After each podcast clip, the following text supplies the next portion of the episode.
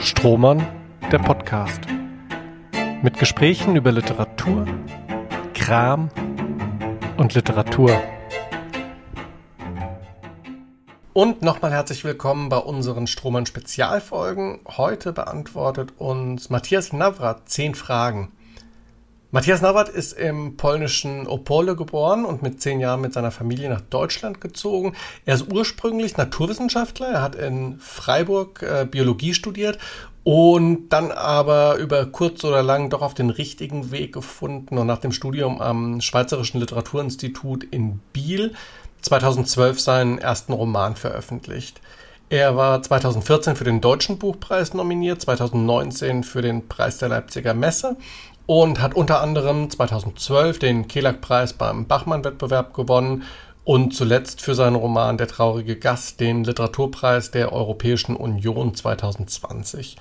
In diesem Sommer ist bei Rowold sein fünfter Roman erschienen, den er bei uns im Festival auch vorstellt, Reise nach Maine.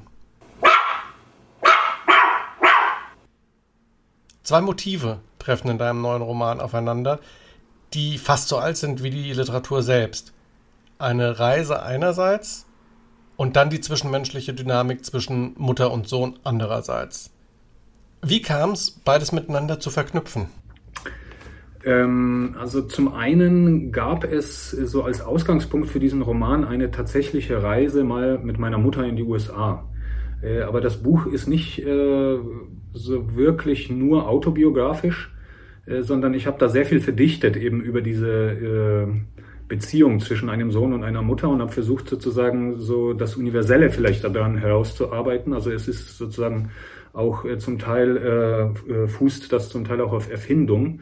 Und was mich besonders interessiert hat, ist eben einerseits äh, diese Weite bei der Reise, ja, der, die Touristen reisen durch ein Land, äh, das im, im Grunde genommen, also äh, die USA als Land ist ja sozusagen das, äh, das Bild der ähm, unbegrenzten Möglichkeiten. Das heißt, diese Weite, diese Wälder und Weiden und so weiter und das Meer, was da irgendwie eine Rolle spielt in dem Buch. Andererseits sind sie aber äh, praktisch eingesperrt in dieses Auto und auch in diese Zweierbeziehung, die wahrscheinlich die engste aller, aller menschlichen Beziehungen ist.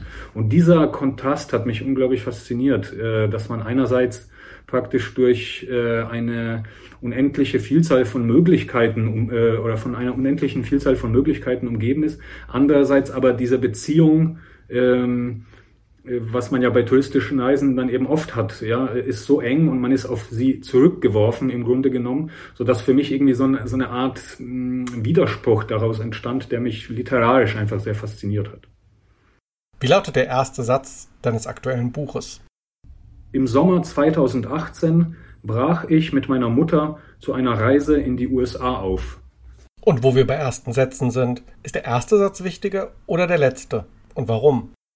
Also ich würde, ich kann das nur zweigeteilt beantworten. Der erste Satz ist auf jeden Fall fürs Schreiben wichtiger, weil der so, äh, wenn man, wenn ich den mal gefunden habe, äh, das ist dann ein Keim im Grunde genommen für das gesamte Buch, was noch gar nicht da ist, aber so vom Gefühl her ist es schon da. Der letzte Satz wiederum, da habe ich das Gefühl, in dem muss man noch einmal das ganze dann eben schon realisierte Buch noch einmal stemmen. Also man muss im Grunde genommen, um so einen Abschluss zu finden, muss man noch einmal das ganze Ding sozusagen in diesem einen Satz heben. Und so habe ich das Gefühl, sozusagen aus verschiedenen Gründen äh, ist der erste Satz sehr wichtig, aber aus anderen Gründen ist der zweite, äh, der letzte sehr wichtig. Äh, ich kann mich nicht entscheiden, tut mir leid. Gab es einen Moment bei der Arbeit an deinem Text, der dich glücklich gemacht hat? Welcher Moment war das? Ja, es gibt, es gibt eine Szene in meinem Buch, bei dem ganz am Ende fast äh, der Sohn und die Mutter auf einen Berg steigen.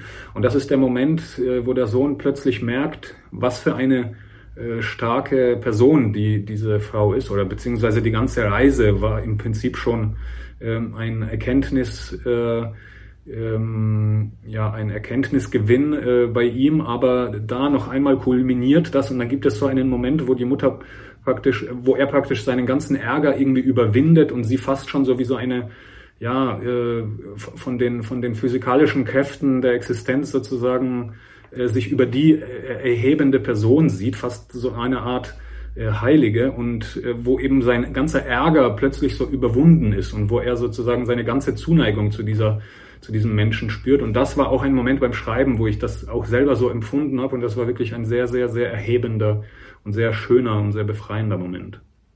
Und wenn man über Glück spricht, ist das Unglück nicht weit. Was war der frustrierendste Moment bei der Arbeit? Also für mich ist immer der frustrierendste Moment der, wenn einmal das Schreiben abgeschlossen ist und wenn ich dann an die Überarbeitung gehe und dann so schrittweise merke, dass ich in diesem Buch eigentlich so wenig irgendwie von der, von der Wahrheit eingefangen habe, die ich beim Schreiben empfunden habe. Das Buch ist vielleicht nur so ein weit entferntes Echo äh, von dem, was ich eigentlich zum Ausdruck bringen wollte. Und äh, das ist irgendwie frustrierend. Das, äh, ich meine, wir wissen nicht, was bei den anderen äh, Büchern, die wir so gelesen haben, oder ich weiß es zumindest nicht, was haben diese Autoren und Autorinnen empfunden. Hm, für die war es ja vielleicht auch so, dass sie niemals das erreicht haben, was sie erreichen wollten. Aber mir geht's dann auf jeden Fall immer so. Und das ist irgendwie ein, ein, ein sehr, sehr, äh, ein Moment des Erwachens oder so, oder ein, ein schwieriger und äh, blöder Moment eigentlich, frustrierend. Das Wappentier unseres Festivals ist der Hund. Gibt es ein Tier, das dein Buch repräsentieren könnte? Also vielleicht würde ich so eine Mischung nehmen aus äh, einer Löwin und einem Hummer. Ich lasse das mal so stehen. Welches Buch hättest du gern selbst geschrieben? Also das Buch, was für mich immer noch so ein, ein, mein, eins meiner Lieblingsbücher ist und was ich wirklich gerne selbst geschrieben hätte, ist auf jeden Fall Moby Dick. Das ist wirklich ein Koloss, ein Monstrum von einem Buch wirklich mein absolutes Lieblingsbuch. Was ist dein Lieblingswort in der deutschen Sprache? Äh, mein Lieblingswort in der deutschen Sprache ist immer mal wieder das Wort Verblendungszusammenhang. Das benutze ich immer wieder. Das kenne ich von Adorno. Ja, äh, ein typisches deutsches Wort natürlich auch. Ne? So ein Kompositum. Sehr schön. Und gibt es auch ein Lieblingswort aus einer anderen Sprache? Äh, ja, was ich sehr gerne mag, ist das Wort Item. Item kommt aus dem Schweizerdeutschen und heißt so etwas wie, so auf Englisch würde man sagen, anyhow oder anyhoops. Ja, und da sagen die Schweizer Item. Was ist das schönste Kompliment, das du für ein Buch bekommen hast? Ähm, also so, ich zitiere jetzt nicht so ganz genau, aber so vom, vom, äh, vom Sinn her hat mir jemand mal gesagt, in diesem Buch passiert eigentlich nichts, aber es passiert doch alles. Und das finde ich ein sehr schönes Kompliment. Ich möchte eigentlich nur solche Bücher schreiben, in denen eigentlich nichts passiert, aber doch alles. Welches Buch hat dich zuletzt am meisten begeistert? Äh, das ist ein Gedichtband von Valjina Mord, einer Belarussin, die in, ähm, in Amerika lebt.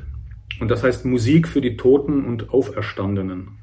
Ist beim Surkamp Verlag erschienen.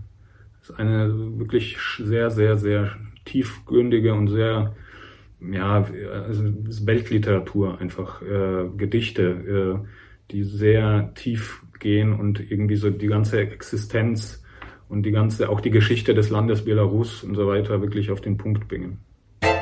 Strohmann, der Podcast. Mit Gesprächen über Literatur, Kram und Literatur.